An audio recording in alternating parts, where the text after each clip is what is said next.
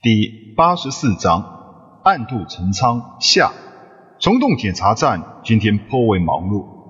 十几个小时前，刚刚收到一条巡逻舰的警戒通知，在境界新域发现敌国的侦察舰，一下子抽走了虫洞边防巡逻大队几乎全部的兵力。现在的虫洞检查站仅仅剩下两艘斗兵级哨卡舰。哨卡舰顾名思义，就是在一些要塞地区放哨拦岗的战舰。它牺牲了运输力和灵活性，装备上强力的防御和攻击手段，在太空阵地战中有着超级强悍的战斗力。特种战舰这种牺牲一方面能力的专长性，设计在多兵种配合的太空战斗中有着非常巨大的潜力。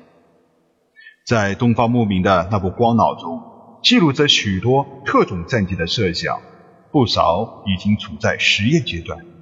只是当时的奥特帝国上层统治者没有意识到这种战舰的军事价值，才一度导致特种军用战舰的计划搁浅。零星的斗族战舰和垃圾二号是因为配备了子母舰系统，还具有超级强悍的隐身性能，在一定程度上已经进入了特种战舰的范畴。在小宝提出的众多特种战舰计划中，有几种是林军非常感兴趣的：牺牲防御、攻击力而专长攻击准度和攻击距离的狙击战舰。狙击战舰在进行斩首行动时可以发挥巨大的作用，甚至能够在一定程度上影响一场小型战争的结局。还有牺牲了防御的快速反应游击战舰，也是值得深入研究的战舰类型。当然，这些都只是计划和设想。要想真正走向战场，还必须经过理论完善、样件实验、战场实验之后，才能进行初期的批量生产。当然，前提是必须拥有生产战舰的能力。两艘哨卡战舰守护的虫洞空间站比平日安静了许多。小宝众人操控着斗兵战舰，避开了战舰的原主人吉恩乘坐的救生艇线路，以极速速度。到达了虫洞哨卡站，小宝老大，前面就是哨卡站了，我们怎么进去啊？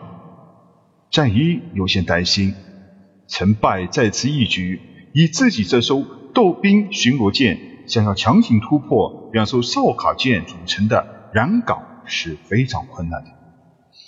嘎嘎，不要担心，大家听我的指挥，有我无敌小宝在。什么样的哨卡都不是问题。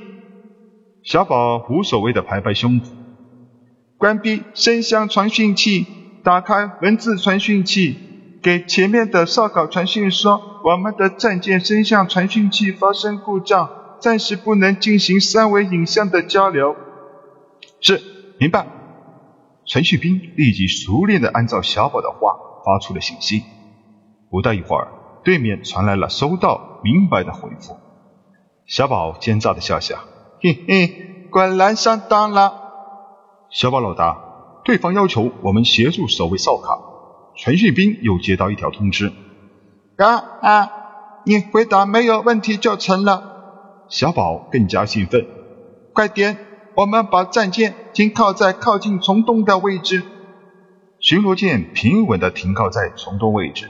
非常认真地进行着守卫的工作，一切仿佛都是非常的正常。小宝老大，现在应该怎么做？战衣喜形于色地问道。小宝的一条条妙计，简直让他佩服的要死。谁能想到，这艘巡逻舰的主人已经被调包了，现在竟然在巡逻队的眼皮底下活动。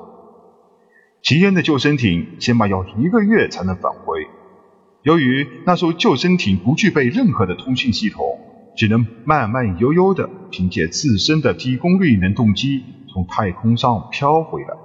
也就是说，只要小宝愿意，完全可以在假冒巡逻队战舰一个月。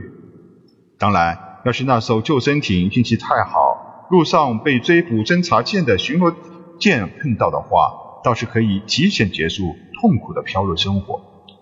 不过，小宝如此奸诈，又怎么会让巡逻舰轻易的追不到侦察舰？那艘侦察舰也被安装了隐身系统，会随机的启动，保持一段时间的隐身状态，跟巡逻舰队玩捉迷藏的游戏。恐怕救生艇跟巡逻舰谁能先返回虫洞基地还说不准呢。至于小宝为什么不直接解决掉救生艇上的士兵，那就只有小宝自己清楚了。不过了解小宝的人都知道，小宝肯定有什么阴谋牵扯到那些士兵。再释放一只老鼠，注意启动隐身。小宝的第二步计划开始进行。一艘跟被追捕的巡逻舰一模一样的战舰，从一颗大陨石后面急速驶出，避开了哨卡舰的肉眼视觉范围，冲向虫洞空间站。从外形上看，这艘侦察舰跟原先的那艘没有什么不同，只是这艘巡逻舰不是挂着流星帝国的旗帜，而是换成了飞火帝国的国旗。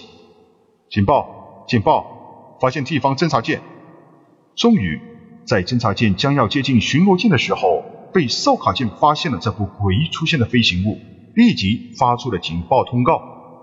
嘣嘣，哨卡战机的强悍攻击力被体现了出来，数十口粗大的激光炮筒遮盖被打开，发出了耀眼的激光束。在如此近的距离之下，小宝所在的战舰都感觉到了一阵空间的波动。哨卡战舰的威力是非常强悍的，但是牺牲了灵活性的它，对付已经近身的侦察舰就有点力不从心的感觉了。侦察舰在哨卡舰身身边轻巧而又快速的划过，另一艘哨卡战舰自动瞄准激光巨炮，竟然误打到自方的战舰上。侦察舰再次漂亮的转身，从小宝所在的巡逻舰身边飞过，丝毫没有损伤的进入了虫洞空间内。可恶！哨卡战舰内的虫洞哨所总监察长已经愤怒的开骂了：“那艘六号巡逻舰的人都是蠢驴，不知道去追吗？”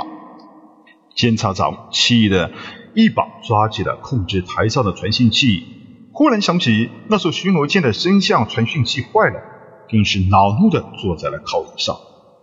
传讯兵，让那艘六号战舰给我进入虫洞空间中去追回那艘侦察舰。追不到就永远不要回来了，死在虫洞空间里面吧！妈的，一群废物！监察长现在是气急了。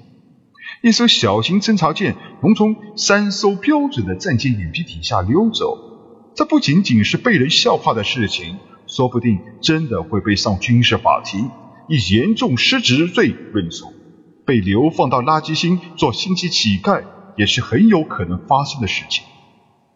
看到了六号巡逻舰如野牛似的飞进了虫洞空间，监察长这才舒了一口气。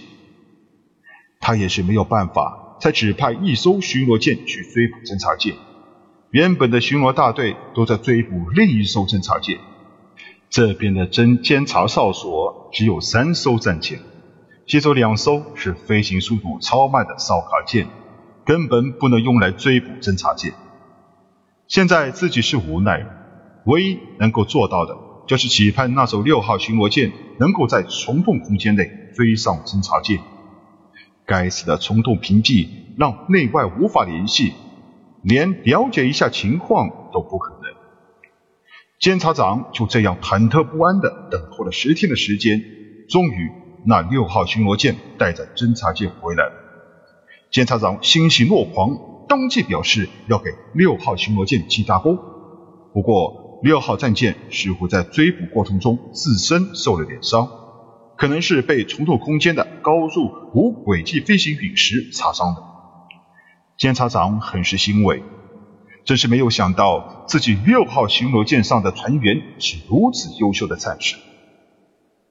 六号战舰将侦察战舰留在检查站。没多停留，便以战舰受伤的要求退出。检察长立即同意了。六号战舰那加速时可怜的加速度值，让总检察长有点担心战舰的安危了。